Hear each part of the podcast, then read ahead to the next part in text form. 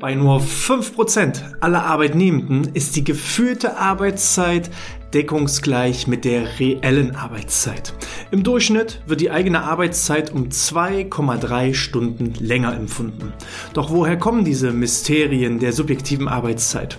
Darüber sprechen wir heute im BGM Podcast, der Podcast über betriebliches Gesundheitsmanagement für kleine und mittelständische Unternehmen. Mein Name ist Hannes Schröder. Ja, die subjektive Arbeitszeit und die Mysterien dahinter. Ich weiß ja nicht, wie es euch geht, aber ich bin inzwischen in der glücklichen Lage, dass ich schätzen würde, rund 75 Prozent meiner Arbeitszeit würde ich als deutlich kürzer empfinden, als sie eigentlich ist. Vielleicht so 15 Prozent als tatsächlich so, wie sie ist und lediglich 10 Prozent meiner Arbeitszeit würde ich so empfinden, dass sie ja länger empfunden wird, als sie in Wirklichkeit ist. Und wie schon in der Anmoderation erwähnt, bei dem Gros der Arbeitnehmenden ist es so, dass die eigene Arbeitszeit um 2,3 Stunden länger empfunden wird, als sie in Wirklichkeit ist. Also wer so ungefähr siebeneinhalb Stunden arbeiten ist, hat eher das Gefühl, zehn Stunden zu arbeiten. Und auch ich muss zugeben, dass ich dieses Gefühl früher hatte. Das hat natürlich diverse Gründe. Ich äh, muss aber auch dazu sagen, auch wenn die Zeit rast oder das Gefühl dabei ist, einfach so, ja, dass die Stunden verfliegen, auch das kann natürlich zu gewissen gesundheitlichen Problemen führen. Und darüber wollen wir uns heute eben auch im Detail unterhalten. Was sind die Ursachen dessen, dass diese subjektive Arbeitszeit sich von der reellen Arbeitszeit unterscheidet? Welche Gründe gibt es dabei? Beispielsweise, wenn die Arbeitszeit als zu schnell empfunden wird, wenn die Arbeitszeit als zu langsam empfunden wird, welche gesundheitlichen Risiken äh, bei beiden Varianten eben auch entstehen und das ist natürlich das Wichtigste, lösungsorientiertes Arbeiten wir wollen natürlich auch betrachten, welche Maßnahmen kann ich denn ergreifen, um ja die empfundene Arbeitszeit auch mit der reellen Arbeitszeit möglichst deckungsgleich zu machen, denn äh, so bin ich natürlich auch langfristig gesundheitlich geschützt. Wir starten mal mit dem Punkt der schnellen Stunden. Was sind sozusagen die Ursachen und Quellen für die schnellen Stunden, also wenn die Zeit davon rast? Aus eigener Erfahrung kann ich sagen, zum einen rast bei mir die Zeit, wenn ich ein hohes Arbeits Pensum habe, wenn ich hohe Arbeitsbelastung habe, wenn ich äh, mich abends schon hinsetze und meinen nächsten Tag plane und sozusagen auch schon in meinem Kalender der Tag von frühmorgens bis abends mit verschiedenen Arbeitsaufgaben gefüllt ist, dann habe ich immer das Gefühl, die Zeit fliegt, dass ich immer so den verschiedenen Aufgaben eher hinterher renne, denn äh, vor allem wenn man dann vergisst, irgendwie Zeitpuffer einzubauen für unvorhergesehene Dinge, dann hat man manchmal abends das Gefühl, boah, ich hatte so viele Aufgaben auf der To-Do-Liste, ich habe auch eine Menge gemacht, aber irgendwie habe ich an allem gearbeitet, nur nicht an den eigentlichen To-Dos. Denn bei mir als Geschäftsführer ist es häufig so, dass überraschend auf einmal E-Mails reinkommen, überraschend auf einmal Anrufe getätigt werden, ähm, bestimmte Teammitglieder haben gewisse Herausforderungen und Bedürfnisse, die dann auch sofort wichtig und dringend äh, bearbeitet werden müssen. Und dann entsteht ganz häufig das Gefühl abends, ich gehe nach Hause, ich habe ganz viel gemacht und geschafft, aber halt nicht das, was ich eigentlich machen wollte. Und da ist es von vornherein halt wichtig, sein Arbeitspensum, seine Arbeitsbelastung gut zu planen, auch wohl dosiert, ähm, ja, mit, mit Pausen zu füllen und zu spicken, dass man so fünf bis zehn Prozent seiner reinen Arbeitszeit auch wirklich als, als Puffer freilässt für unvorhergesehene Dinge.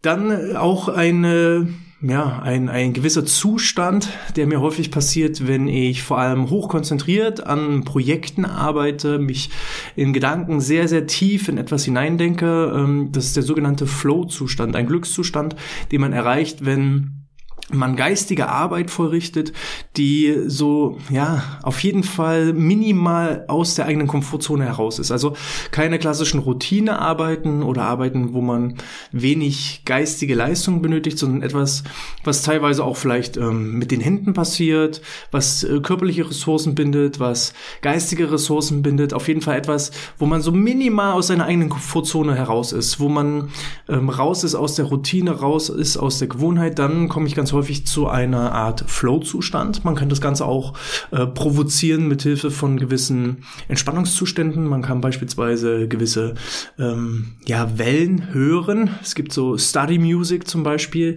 also bestimmte Musik, die in Frequenzen schwingt, die dazu führt, dass ich die höchste geistige Leistungsfähigkeit ähm, herausholen kann. Und ganz häufig passiert es mir, dass ich mir dann eben wirklich die Kopfhörer aufsetze und dann äh, nichts von meiner Außenwelt mitbekomme Häufig mache ich dann sogar auch die Bürotür zu, das Rollo runter, dass mich auch nichts ablenkt.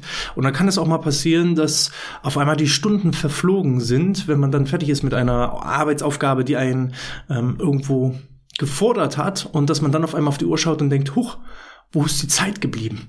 Habe ich gar nicht mitbekommen. Oder äh, passiert mir auch manchmal, dass ich äh, zu Hause arbeite, ich mache mir dann irgendwie einen Film an oder äh, schaue eine Serie und dann nach, ja, wenn auf einmal dann der Film zu Ende ist und man mitbekommt, oh, ich habe überhaupt nichts von dem Film mitbekommen, dann war man häufig in dem Flohzustand, dass man also so tief in der Arbeit versunken ist, dass die Zeit einfach nur rast. Hierbei sei erwähnt, dass das grundsätzlich kein Problem ist, weil gerade in diesem Flohzustand erreicht man eher eine Art Entspannungszustand. Das passiert mir auch häufig bei Podcasts und YouTube-Aufnahmen. Manchmal ähm, höre ich in YouTube-Aufnahmen, beziehungsweise Podcast-Aufnahmen, wenn ich im Auto unterwegs bin, höre ich in Podcast-Aufnahmen nochmal rein und denke mir, ach, ähm, hörst du mal kurz rein, um die Audioqualität zu testen. Und auf einmal höre ich von mir selbst einen Impuls, wo ich mir denke, hm, spannend, so habe ich noch nie darüber nachgedacht. Obwohl das Ganze ja auch äh, aus meinem eigenen Mund oder aus meinem eigenen Kopf passiert ist. Auch beim Podcasten passiert es mir, wenn ich das jetzt hier aufnehme, dass ich in eine Art Flow-Zustand gerate, dass also die Worte so aus mir heraussprudeln, ohne großartig darüber nachzudenken.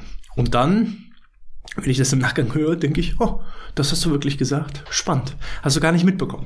Also das ist etwas, was weniger gesundheitlich belastend ist, denn äh, vor allem, wenn man das Gefühl hat, die Zeit rast, sollte man natürlich darauf aufpassen, ähm, dass es nicht als, als Erschöpfung oder dann eben dann damit einhergehend, wenn ich in der dauerhaften Erschöpfung bin, äh, mit Gefahren des Burnouts einher, einhergehen, sondern dass ich da auch bewusst wahrnehme, wann bürde ich mir zu viel auf, wann ist einfach auch mein Stresspegel zu hoch, hoch, dass also einfach viel zu wenig Zeit ist für die vielen Aufgaben, die anstehen, dass ich so eine innere Unruhe habe, so einen inneren Druck.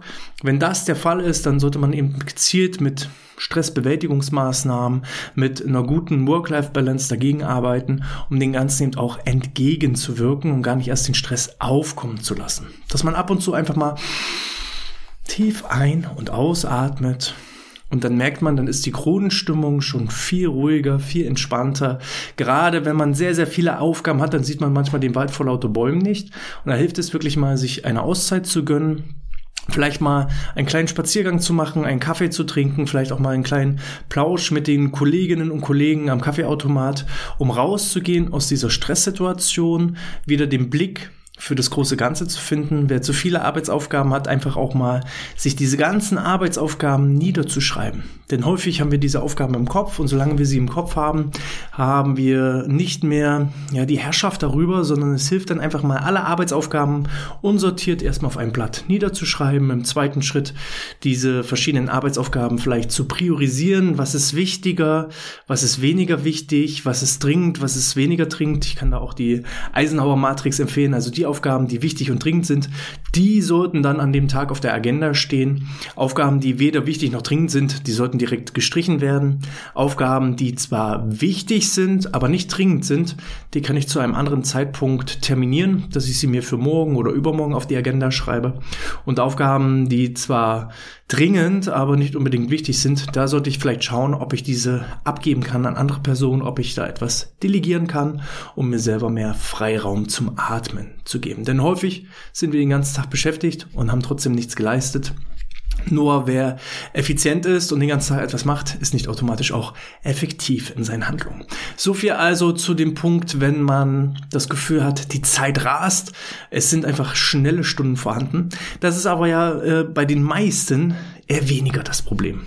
Denn wie schon mehrfach erwähnt, 2,3 Stunden, so wird die eigene Arbeitszeit als länger empfunden gegenüber der tatsächlichen Zeit. Bedeutet, die gefühlte Zeit ist ja einfach viel, viel langsamer. Woran liegt das? Zum einen, auch mir geht das manchmal so, wenn äh, gewisse Aufgaben Routineaufgaben sind, Monotonieaufgaben sind.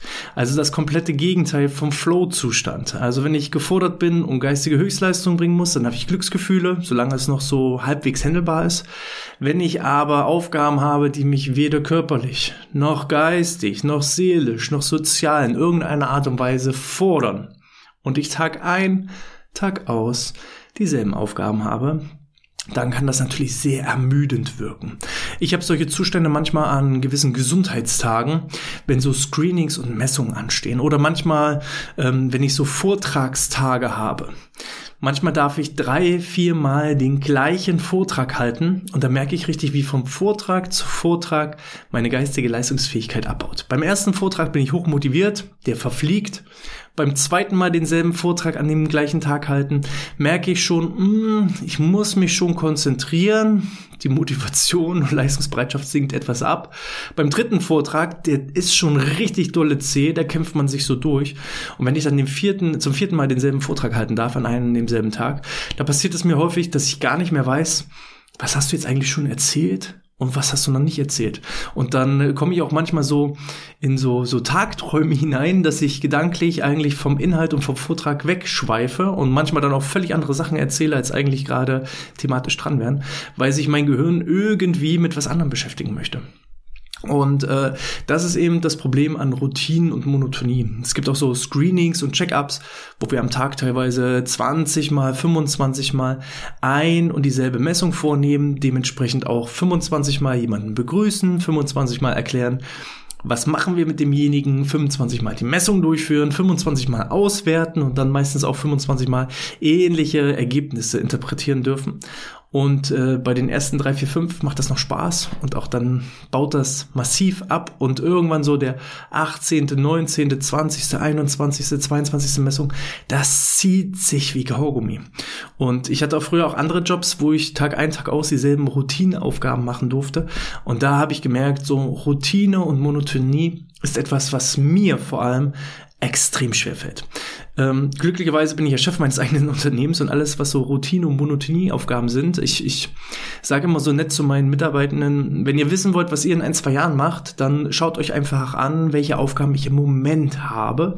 Denn äh, in den letzten sechs, sieben Jahren, wo ich jetzt die Firma Outness leite, habe ich so gefühlt schon zehn verschiedene Positionen im, im, Unternehmen begleitet. Am Anfang war ich ganz klassischer Trainer, irgendwann war ich gefühlt das erste Mal Führungskraft, dann habe ich mich eher auf den Bereich ähm, Podcast fokussiert, habe da alles alleine gemacht. Inzwischen habe ich da ganz viele Dinge outgesourced und nehme eigentlich hier den Podcast nur noch auf, weil ich mich um andere Aufgaben kümmere. Und so schaffe ich es für mich irgendwie so alle halbe Jahre meinen kompletten Arbeitsbereich über den Haufen zu werfen, das, was ich bis dahin erarbeitet habe, an jemand anderen abzugeben, denjenigen einzuarbeiten und mir dann gleichzeitig ein neues Aufgabengebiet suche. Es gibt aber auch andere Menschen, Beispielsweise mein Mitgründer, der Andreas, der ist vom Typ her jemand, der diese Routine und diese Sicherheit auch benötigt, der braucht weniger Ar Arbeitsabwechslung. Dem ist es am liebsten, wenn Tag ein, Tag aus das äh, Gleiche passiert. Und der ist zum Beispiel jemand, dem würde es ähm, völlig verunsichern, wenn er so einen Arbeitstag hätte wie ich, wo man eher sagen könnte, es ist eine Wundertüte, man fängt früh an und weiß abends nicht, was bei rauskommt. Das wäre für ihn Stress pur. Und für mich ist das die Abwechslung, macht mir Spaß, bringt mich in den Flow-Zustand. Ähm, ich kann mit Monotonie und Routineaufgaben nicht umgehen. Dem einhergehend sind meistens eben so fehlende Herausforderungen und auch fehlende Wertschätzung. Ich habe da ein schönes Beispiel aus auch meinem Arbeitsumfeld. Und zwar hatten wir eine Werkstudentin, deren Aufgabe es war, ähm, Adressen rauszusuchen für die Akquise unserer Kunden. Musste diejenige Person immer wieder auf Homepages gehen, im Impressum nach dem Namen der Firma schauen, nach äh, dem Geschäftsführer, gegebenenfalls Kontaktdaten raussuchen, Telefonnummer, E-Mail-Adressen, die Adressen niederschreiben und all diese Dinge dann halt in einer Excel-Tabelle niederlegen. Und nach ja, ein, zwei Wochen, wo sie das gemacht hat, hat sie einmal zu mir so einen spannenden Satz gesagt. Ja Mensch, Hannes, ich mache das hier ja sowieso bloß als Stillbeschäftigung, weil ihr gerade keine anderen Aufgaben für mich habt und äh, dementsprechend, ja, ist hier sowieso so eine sinnlose Aufgabe. Das war ihr Empfinden. Sie hat nicht verstanden, warum sie diese Aufgabe macht und was auch dahinter steckt. Und ich habe dann so ein paar Sätze zu ihr gesagt und das hat ihre komplette Motivation verändert. Ähm, Im Hinblick auf das Thema fehlende Herausforderungen, fehlende Wertschätzung. Und zwar habe ich ihr erklärt, dass sie in dem Moment eigentlich, wenn man es so nimmt, die wichtigste Aufgabe im gesamten Unternehmen erledigt. Denn wenn sie die Adressen nicht heraussucht, dann kann unser Vertrieb nicht arbeiten. Wenn unser Vertrieb nicht arbeiten kann, dann können wir keinen neuen Kunden gewinnen. Wenn wir keinen neuen Kunden gewinnen, dann können wir unseren Kunden nicht helfen, gesünder, motivierter, produktiver, besser zu werden. Mithilfe des betrieblichen Gesundheitsmanagements. Und wenn uns das nicht gelingt, dann wachsen wir weder als Firma, noch ist es aus meiner Sicht unterlassene Hilfeleistung, weil unsere Dienstleistung ist tatsächlich eigentlich für jedes Unternehmen wichtig und notwendig. Und wenn sie eben diese Aufgabe nicht erledigt, kommt dieser ganze nachfolgende Prozess zum Erliegen. Wenn sie jetzt allerdings die Adressen heraussucht gut vorfiltert, dann kann der Vertrieb sehr, sehr effizient und effektiv arbeiten. Dann sind wir imstande, neue Kunden zu gewinnen. Dann sind wir imstande, diesen Kunden auch tatsächlich zu helfen, sie einfach besser zu machen, motivierter, produktiver, gesünder zu machen, was uns als Unternehmen hilft und was den Kunden hilft. So. Und nachdem sie verstanden hat, was da eigentlich dahinter steckt, war ihre Motivation eine ganz andere. Und auf einmal hatte sie nicht mehr das Gefühl, dass die Zeit überhaupt nicht mehr vergeht, weil sie das Gefühl hat, eine sinnlose Aufgabe zu erledigen, sondern sie hatte das Gefühl, dass sie die wichtigste Aufgabe, und so ist es ja auch, die sinnvollste Aufgabe im gesamten Unternehmen erledigt. Und auf einmal hatte sie das Gefühl, dass die Zeit verfliegt. Sie hat dann abends Feierabend gemacht und hat gesagt, oh Gott, oh Gott, heute habe ich bloß 150 Kontakte rausgeschrieben. Ich wollte mir eigentlich 200 als, als Ziel setzen. Das habe ich nicht geschafft. Ich war so vertieft in manchen Kunden und habe mir da auch schon genau die Homepage angeschaut und habe da schon überlegt, wie wir denen helfen können.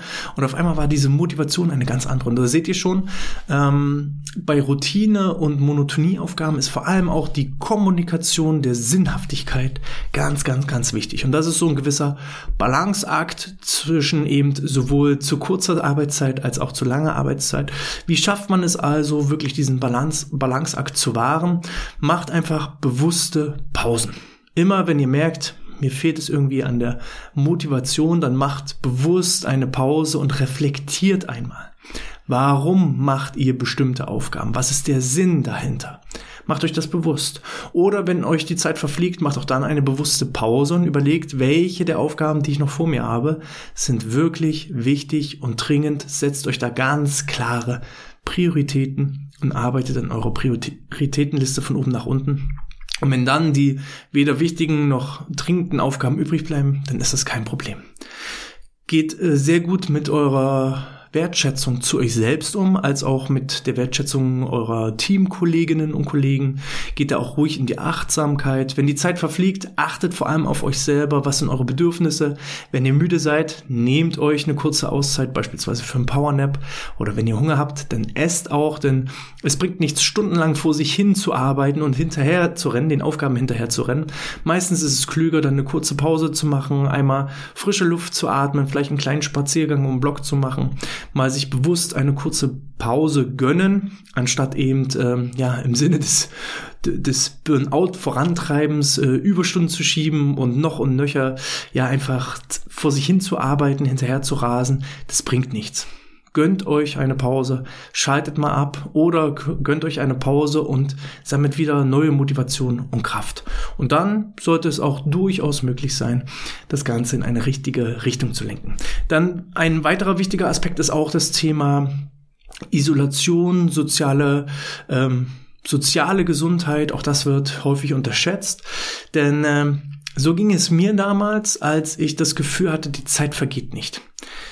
Als ich das Gefühl hatte, die Zeit vergeht nicht, lag das insbesondere daran, dass ich unterfordert war, dass die Aufgaben nicht genügend waren, es waren einfach ja quantitativ zu wenig Aufgaben und es war qualitativ zu einfach für mich, so dass ich teilweise meine Arbeitsaufgaben, die auf fünf Tage ausgelegt waren, bereits nach zwei Tagen geschafft habe. Und wenn ich dann sozusagen zwei bis drei Tage in der Woche rumsaß und das Gefühl hatte, ich bin nichts wert. Mein Arbeitsplatz hier, der könnte eigentlich wegrationalisiert werden. Den bräuchte man gar nicht. Ich habe den ganzen Tag nichts zu tun und ich habe auch den ganzen Tag nichts geschafft. Es hat dann irgendwann dazu geführt, dass ich mich irgendwie ablenken wollte, damit der Arbeitstag irgendwie vergeht. Und dann ist es häufig passiert, dass ich meine Bürotür zugemacht habe. Ich habe die Bürotür geschlossen, damit andere nicht mitbekommen, dass ich eigentlich gar nichts mache. Denn es entsteht ja dann auch so eine innere Angst, erwischt zu werden. Was passiert, wenn mein Vorgesetzter, wenn mein Chef mitbekommt, dass ich die Hälfte der Zeit rumsitze? Wobei das eigentlich ja nicht mein Problem war. Letzten Endes muss ja mein Vorgesetzter dafür sorgen, dass ich ausgelastet bin. Aber in mir war immer diese innere Unruhe, die gesagt hat, naja, du machst hier ja nichts, du leistest ja gar nichts und du schaffst ja gar nichts. Und wenn du nichts schaffst, dann bist du auch nichts wert. Das ist so ein innerer Glaubenssatz. Und das hat halt dazu geführt, dass ich mich tatsächlich sozial isoliert habe dass ich nicht mehr mit den anderen kommunizieren wollte, was ich gerade mache, weil auf die Frage hin, was machen Sie gerade, hatte ich tatsächlich keine Antwort. Ich war in Gedanken sogar damit hm, schon beschäftigt, kann ich vielleicht irgendwie berufsbegleitend nebenbei noch was studieren, damit ich wenigstens irgendwie gefordert aussehe. Und all das ähm, führt natürlich auch zu einer Einsamkeit. Und diese Einsamkeit, die macht kaputt. Genauso macht die soziale Isolation und Einsamkeit kaputt, wenn ich zu viel arbeite, wenn ich so viele Aufgaben habe, dass ich immer die Tür zumache und einfach meine Ruhe haben will vor den anderen.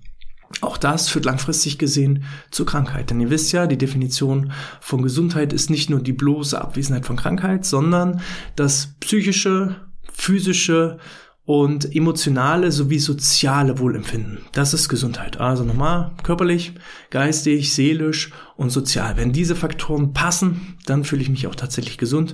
Und da ist es wichtig, auf sich zu achten. Sprecht also durchaus mit euren Vorgesetzten, sprecht mit eurem Arbeitsumfeld. Falls ihr das Gefühl habt, unterfordert zu sein, sprecht das aus. Macht ein berufsbegleitendes Studium, sucht euch neue Herausforderungen und Aufgaben, neue Projekte. Nehmt den anderen, die vielleicht überfordert sind, auch Aufgaben ab. Oder andersrum, wenn ihr zu viele Aufgaben habt, traut euch das auch offen anzusprechen, dass es zu viele Aufgaben sind. Fangt an, Dinge zu delegieren. Versucht eben, äh, ja, Mitstreiter zu finden. Und dann geht es euch langfristig gut. Wie ist euer eigenes Empfinden? Seid ihr eher auf der Seite wie ich, dass ihr das Gefühl habt, die Zeit rast? Oder gehört ihr zu den 5%, die sagen, nein, meine empfundene Arbeitszeit ist ziemlich deckungsgleich mit äh, der reellen Arbeitszeit? Oder gehört ihr eher zu denjenigen, was der Großteil ist, die das Gefühl haben, die Arbeitszeit, die zieht sich wie Kaugummi? Schreibt es gerne in den Kommentaren oder als 5-Sterne-Bewertung in iTunes oder in der Apple Podcast App. Gerne auch per E-Mail an info at outness.de. Und falls euch dieses Thema hier gefallen hat, dann ja, abonniert am besten unseren Newsletter unter bgmpodcast.de slash newsletter. Da könnt ihr euch einmal eintragen und dann bekommt ihr jede Woche die aktuellsten Neuigkeiten und Trends rund zum Thema BGM sowie einige Vortragsmitschnitte, Übersichtsgrafiken und Checklisten, um euer eigenes betriebliches Gesundheitsmanagement auf das nächste Level zu bringen. Und dann hören, sehen wir uns auch garantiert beim nächsten Mal wieder. Ich wünsche euch alles Gute, bleibt gesund und sportfrei.